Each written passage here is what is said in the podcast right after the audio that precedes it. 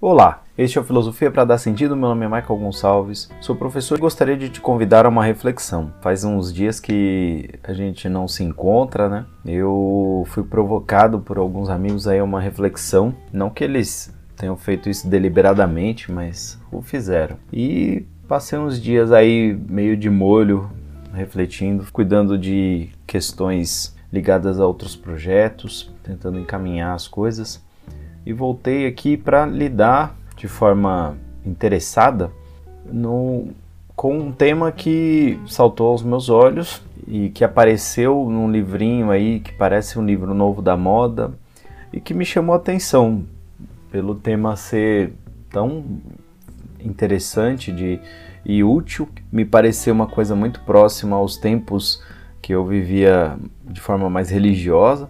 É curioso, é bem curioso o tema, porque eu acabei descobrindo que é escrito por um filósofo, né? entre são dois autores.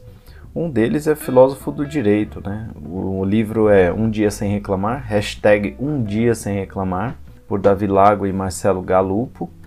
Não sei se é assim que se, se diz o nome, né? Não é uma, não é uma coisa fácil, né? não é uma coisa tranquilinha ficar um dia sem reclamar, por várias razões, né? sei lá, eu, talvez eu seja uma pessoa que reclama, talvez eu seja uma pessoa que chora muito, reclama muito, fala muito. Quem não é, né? Quem não é? Pois é, parece que isso é um traço evolutivo, é um traço do ser humano que para sobreviver em certa medida precisa é, pensar, precisa avaliar as piores condições possíveis para lidar com elas. A questão é o quanto a gente expõe isso, porque na verdade a gente pensa bastante sobre o que pode dar errado, né? Mas é interessante observar que é bem difícil, é bem difícil não reclamar e mais difícil ainda ter gratidão com as coisas, né? Então que é um outro, um outro tema. Parece se, se por um lado o livro reclama né, ou traz a questão de evitar as reclamações, ele coloca como uma saída a gratidão, né, que há muito tempo eu tenho pensado que apesar, a despeito da moda da palavra gratidão, é, as pessoas talvez não sejam tão gratas assim, talvez as pessoas não vejam a gratidão como um valor que muitos pintam por aí, né? porque na prática não são pessoas gratas, na prática não demonstram gratidão. Marcelo Galupo é doutor em filosofia do direito pela Federal de Minas e, pelo visto, né, é presidente da Associação Brasileira de Filosofia do Direito e Filosofia Social. Então, tá aí uma pessoa realmente que, que é uma, uma pessoa, um filósofo, né? E no Brasil a gente sabe que tem uma tradição muito boa, muito grande de filósofos do direito. A gente tem como, por exemplo, Miguel Reale Júnior como representante dessa vertente, entre outros até alguns bem clássicos. Isso eu exponho num outro podcast, vou deixar marcado aí na descrição do, do, episódio. É interessante observar que também o outro autor é mestre em teoria do direito pela Faculdade Mineira de Direito da PUC de Minas. Então é uma é uma turma que parece saber o que está fazendo. O livro é bem legal.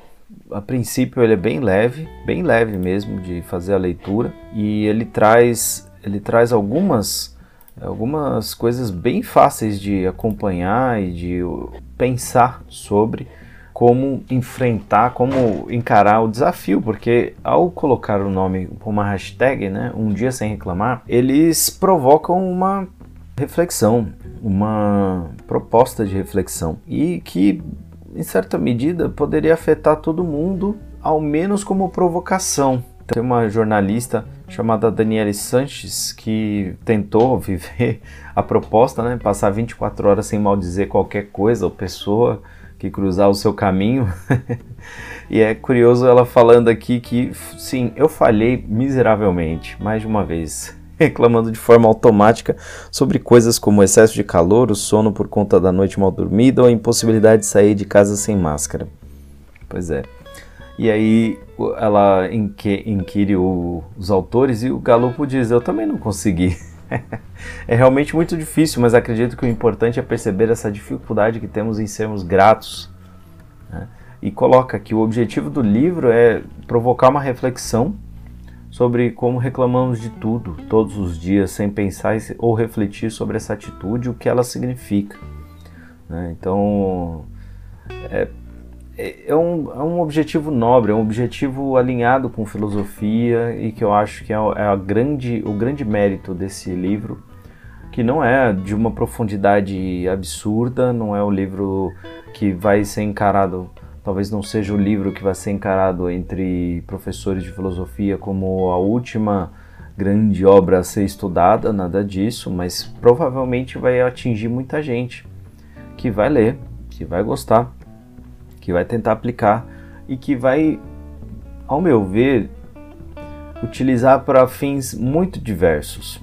Nesse sentido, os autores têm uma proposta muito bonita, ao meu ver, né? no prefácio, o, bispo é, representante da CNBB do Brasil, Dom Valmor, faz uma fala muito, muito bonita para alinhar o pensamento da igreja, do, dos cristãos, com a ideia da, de uma ética é, da gratidão, o que é bem bonito, penso eu, né? e eu acho curioso que, se por um lado a gratidão pode ter um efeito muito, muito bom para as pessoas, em muitos sentidos, e evitar as reclamações pode ser muito bom pessoalmente, do ponto de vista social, não reclamar pode soar estranhamente, né? pode soar como a aceitação da realidade no momento em que a realidade está muito dura, está né? Tá muito feia pensar o quanto a gente está sofrendo com, é, do ponto de vista econômico, do ponto de vista político, do ponto de vista das relações, dos efeitos terríveis de uma pandemia. Então, se por um lado tem uma, um exercício ascético até de elevação do espírito, que pode trazer alguma virtude útil para alguém, do ponto de vista social pode ser um perigo. Penso que algumas interpretações não seriam muito legais, né? Por exemplo, não seria nada legal que pessoas que sofrem abuso e que de alguma forma sofrem algum tipo de violência não pudessem reclamar, não pudessem questionar. E aí a gente vê os diversos sentidos que as palavras assumem, né? É, por isso a gente pensa, a gente filosofa, a gente reflete, a gente trabalha com língua, para tentar clarificar esses conceitos e tentar expor da melhor forma possível o que é uma tarefa do, do livro, expor, expor o que é explorar a ideia de reclamação, a ideia de gratidão, as ideias de onde vem toda essa postura de ser grato ou de reconhecer o que se tem em detrimento daquilo que não se tem. Né? Então há pensadores, pensamentos citados, literatura a revelia, aos montes, né? Então é um livro que traz muitas referências legais, mas que pode ser interpretado de uma forma estranha. Eu já dei uma olhada em redes sociais de gente utilizando esse esse livro para um argumento que eu acho bastante pérfido, né, de jogar toda a responsabilidade no sujeito. Olha, as coisas não estão dando certo porque você só reclama. Né? Então é relativamente pérfido imaginar que, é, que o universo vai deixar de te oferecer alguma coisa, né, ou alguém, porque você é uma pessoa que reclama. É lógico que é desagradável né, conviver com alguém que reclama o tempo todo, é desagradável ter um amigo que só reclama das coisas, é desagradável conviver com pessoas que ficam reclamando de relacionamento, de coisas o tempo todo. E é realmente compreensível que alguém não queira ser esse tipo de pessoa. Por outro lado, por outro lado, né, a gente também precisa olhar para aquilo que não está bem, para aquilo que não está certo, para aquilo que poderia ser melhor, né? Então, não vejo que seja o objetivo do autor, dos dois autores, né? Eles não queriam um conformismo, uma ideia de conformismo, ao meu ver. Posso ter lido errado, posso ter tido uma impressão errada. Eu penso que é mais uma tentativa de trazer para a convivência uma experiência de pessoas ou um conjunto de atitudes ou a viralização de atitudes que se expressem muito mais na gratidão, na graça, na dependência, nas correlações, numa ética do, da, da positividade, mas não a positividade, aí evocando aquilo que eu tenho trabalhado bastante do Byung-Chul não a positividade do sim, eu posso o tempo todo, vai dar tudo certo o tempo todo, não existe negativo, não existe é, não. Então, sim, temos que negar certas coisas, sim, temos que evitar certas coisas. A própria proposta do livro, apesar de apontar para uma positividade da gratidão, ela, a proposta ela é em si negativa. Um dia sem reclamar é a tentativa de excluir, né, de minimizar, de mitigar uma experiência, uma forma de, de um hábito, uma forma de expressão. Então, as pessoas podem reclamar, deveriam reclamar, mas talvez não tanto. Não tanto no sentido de, uma, de um lamento que é apenas para constar. Não deveria ser para constar, né? deveria ser para transformar, deveria ser para. É, penso eu, né? Eu, eu achava que eu era uma pessoa que reclamava para transformar a mim mesmo, para transformar a minha forma de pensar ou para fazer catarse ou para dividir um peso, aliviar alguma coisa, né? mas talvez não, talvez seja só chato mesmo, talvez seja apenas terrível de conviver com esse, com esse aspecto né, da pessoa. Eu penso que o livro ele tem algumas, algumas atitudes, algumas escolhas muito interessantes, né? Porque, por exemplo, né, a, o próprio autor ele coloca que o individualismo é perigoso, que tudo que se resolve no eu é um erro, que a gente precisa reconhecer a sociedade, interligar e que a gratidão ela se expressa num, movimento que é de correlação, de coparticipação, de contato, de encontro, de generosidade mútua, que isso sim é uma valorização bem interessante né, da, da, pro, da produção desses dois autores. Eles vão colocar, é claro que coisas ruins vão acontecer, a realidade é faltante em muitos aspectos, mas também podemos tentar transformar isso em motivação para transformar e não em motivo para reclamar. Então esse é o ponto, né? Então, é, capturar as ideias que você tende a reclamar para fazer algum impulso transformador, buscar saídas, conversar sobre essas saídas, achar meios de transformar a realidade. Eu acho isso muito interessante. Eles colocam, por exemplo, que ingratidão é uma coisa que isola as pessoas, que é realmente muito muito terrível lidar com gente ingrata, né? E que as pessoas não assumem ingratidão quando são ingratas. Por exemplo, David Hume vai falar: de todos os crimes que as criaturas humanas são capazes de cometer, o mais terrível e antinatural é a ingratidão, sobretudo quando é cometida contra os pais e quando se mistura aos crimes mais flagrantes, que são a violência física e a morte. A ingratidão isola, né? Já do ponto de vista da gratidão, pensando de forma positiva, ele, os autores trazem a ideia da gratidão como uma palavra latina que deriva de também do grego, mais uma, né, que deriva do grego e que tem um significado né, de, de caridade, de doação, dom, de algo doado, tem, na visão do Tomás de Aquino, ele vai dizer que há três graus de gratidão. Primeiro, ele é intelectual, é, é, é, a, é o reconhecimento. O segundo já envolve uma troca né, de favores. Então, o primeiro, o primeiro grau da gratidão ele se manifesta nas línguas inglesas né, e na alemã com a ideia de thank. Né? Thank tem a ver com pensar, pensar sobre, ou dank tem a ver com pensar, que seria a gratidão no nível da, do reconhecimento. Pensei, sei que sou, sei que você fez alguma coisa para mim. Né? O segundo nível seria aquele que já se presta a uma troca, a uma devolução. E aí na, na língua francesa, a merci, né? Merci, um, um favor por um favor, um, ficar no zero a zero. Mas aí a graça seria, ou a gratidão estaria num outro nível, na visão tomasiana, porque ele tem uma conotação de obrigação, não só de reconhecimento intelectual, uma devolução, mas não necessariamente uma devolução para zerar o jogo, porque o jogo, o jogo não se zera. Né? Você está no jogo de futebol, alguém faz o gol, para empatar você precisa fazer um outro gol. Né? Então ele é somatório e multiplicatório na medida em que quanto mais se faz, mais se faz. Então o agradecimento ele teria uma, ele teria uma possibilidade de viralizar pela sua natureza.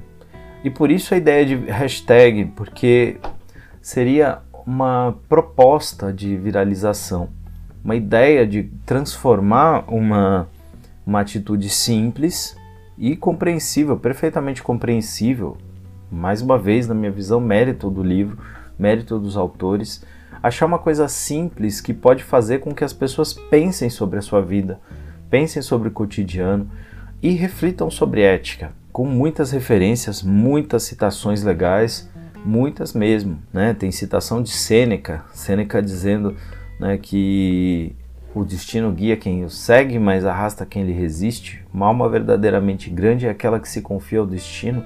Mesquinho e degenerado, pelo contrário, é o homem que tenta resistir que acha preferível corrigir os deuses a emendar-se a si próprio. Que a nossa vida depende muito mais do que é do outro ou de fora do que de nós mesmos e que propõe, em certa medida, né, que a, as ações sejam codependentes e que a gratidão nos coloque nessa relação de codependência.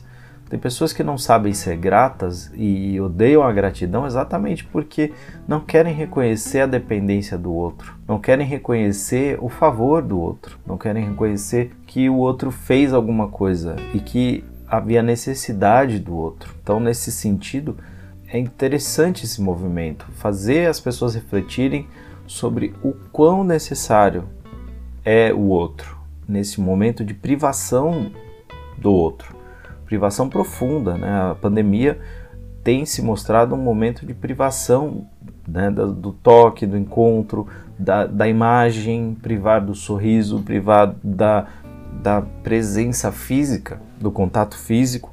Isso não é pouca coisa, né? Então é uma proposta que eu acho realmente muito, muito curiosa. Chamou minha atenção o livro. Eu acho recomendável, principalmente para quem quer ver como filosofia se manifesta de maneira prática na vida, como a gente pode filosofar sobre coisas simples, sobre atitudes muito simples, e que mesmo essa atitude, essa de não reclamar, ela está muito próxima e ela é muito bem trabalhada por algumas religiões. Eu me lembro quando um pouco antes de eu me tornar seminarista, né, uns 20 anos atrás, eu tinha uma prática de ler muito coisas dos santos e eu lembro de ter lido um livro do Dom Bosco em que ele dizia ter visões do inferno, do céu e tal, e que na visão dele, nos sonhos dele lá, o inferno estava cheio de pessoas que murmuravam, que reclamavam. E eu lembro de fazer o exercício de lutar para não ser uma pessoa que reclama,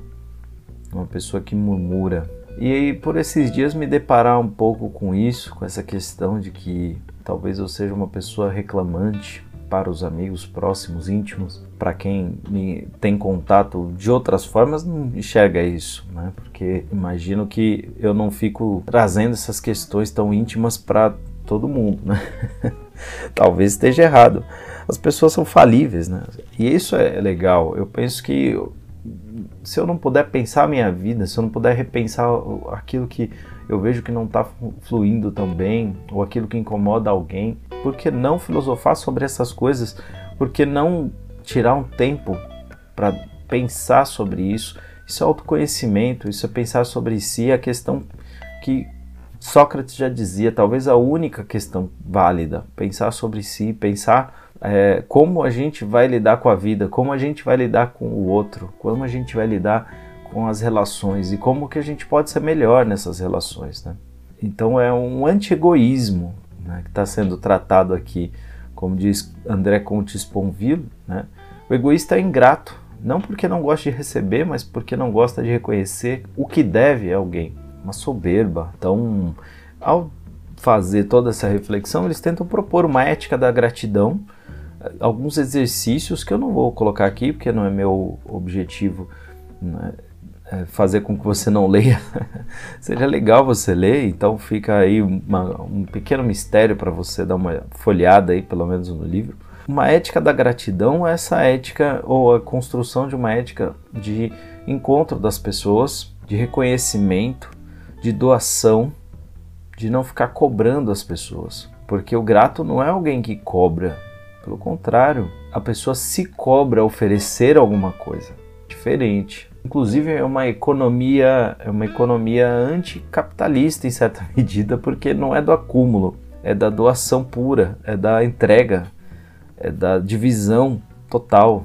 Então, são valores para além de estruturas que realmente que realmente não não concebem muito claramente essa gratuidade, né, essa beleza. Né? Ele cita Platão falando que a gratidão é que em certa medida a gratidão é bela, né? A gratidão embeleza as pessoas. Platão e Plotino afirmavam que algo era belo se tivesse graça graciosidade. A beleza de algo dependeria do fato de que há uma característica intrínseca àquilo que é belo, que não pode ser reduzida a outros conceitos, como proporção, harmonia, dignidade, que faz com que a coisa seja altamente apreciada em si mesma do ponto de vista estético mesmo, né? Então, a beleza da gratidão e a inutilidade de tudo isso, porque não é para ser útil a gratidão. Você não, não deveria ser grato para receber algo em benefício depois. Deveria ser grato gratuitamente, né? fazendo o jogo de palavras. E aí eu penso que a gente está diante de uma questão que começa simples e que pode se desdobrar de maneiras muito, muito significativas. Imagina o desafio né, de você tentar abordar, tentar observar a própria prática e tentar construir dia após dia, um dia sem reclamar. É lógico que vai ter quedas e muitas quedas, e as pessoas reclamam e a gente reclama, ah, esse áudio não tá legal, e como as pessoas reclamam, né? É, esse cara fala muito lento, é, esses temas são não me interessam, ou nossa, como tá calor, ou como tá frio, poxa, outro dia tava um calor tão gostoso, agora tá frio, e quando tava calor tava reclamando que tava calor, uh, reclamando que não encontra com as pessoas, se encontra com a pessoa, nem fala direito com ela, já vai reclamando do fato de dela estar tá sumida, mas se vocês não se veem, a responsabilidade é sempre mútua, né? Bom, bom lembrar que gratidão não é esperança secreta por favores posteriores. Né?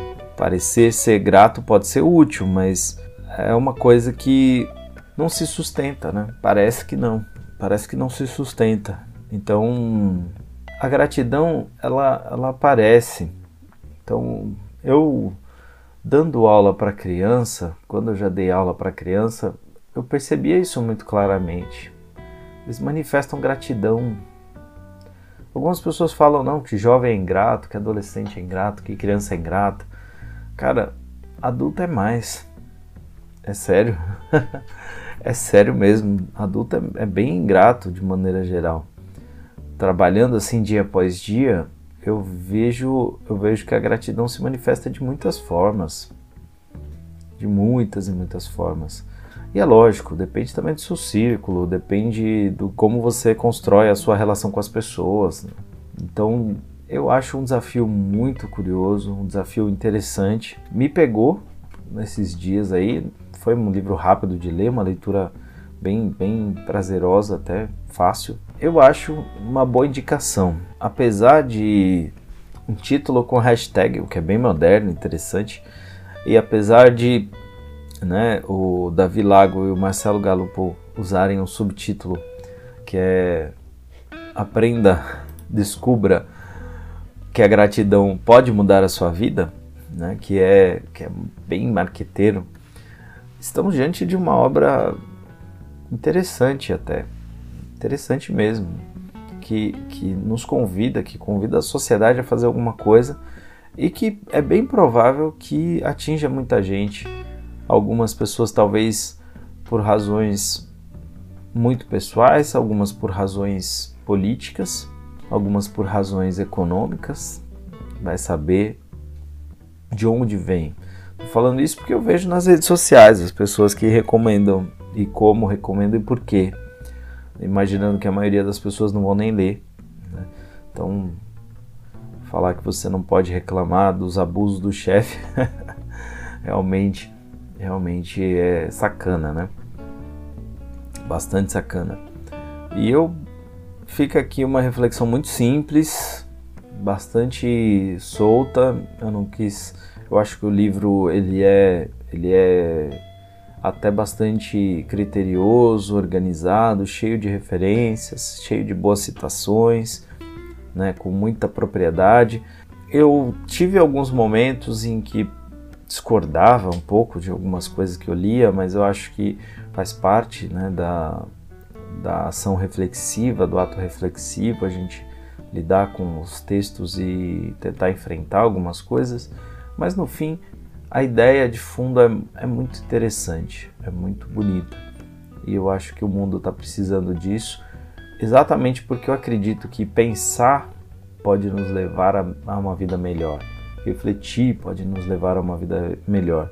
Há muitos caminhos, como eu disse mesmo, a pessoa pode tornar uma pessoa que reclama menos, que é mais grata por vias religiosas, por conta de terapias, mas também pela via da filosofia, pela via do pensamento. Pode transformar pequenas questões e se tornar uma pessoa melhor.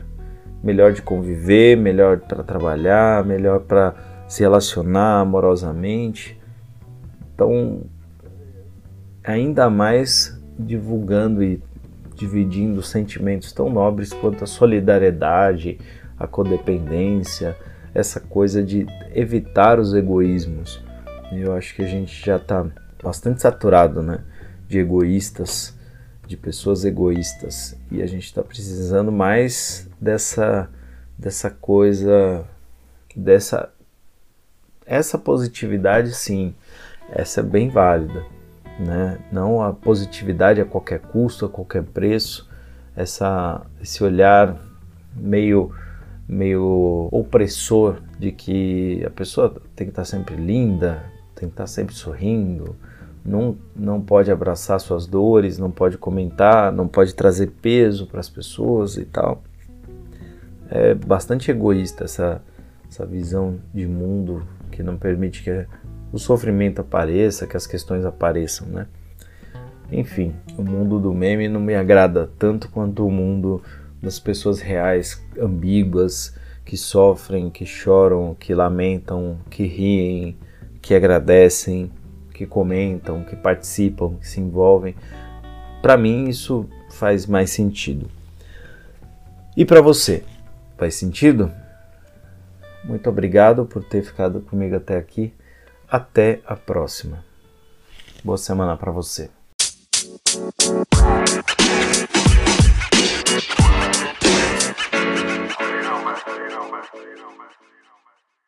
Bom, você acabou de ouvir o capítulo que eu preparei com muito amor. Te agradeço por você ter ficado até aqui comigo, mas antes de finalizar, gostaria que você desse cinco estrelas para mim no Spotify, no Apple Podcast ou na Amazon Music, favoritar na Deezer, se inscrever no Google Podcast, no Castbox ou no YouTube. Assim você fica sabendo das novidades. Filosofia para dar sentido é uma produção independente, fruto da resistência de um pobre pensador. Filosofia para dar sentido foi gravada e editada na minha casa e desejo a você uma ótima semana.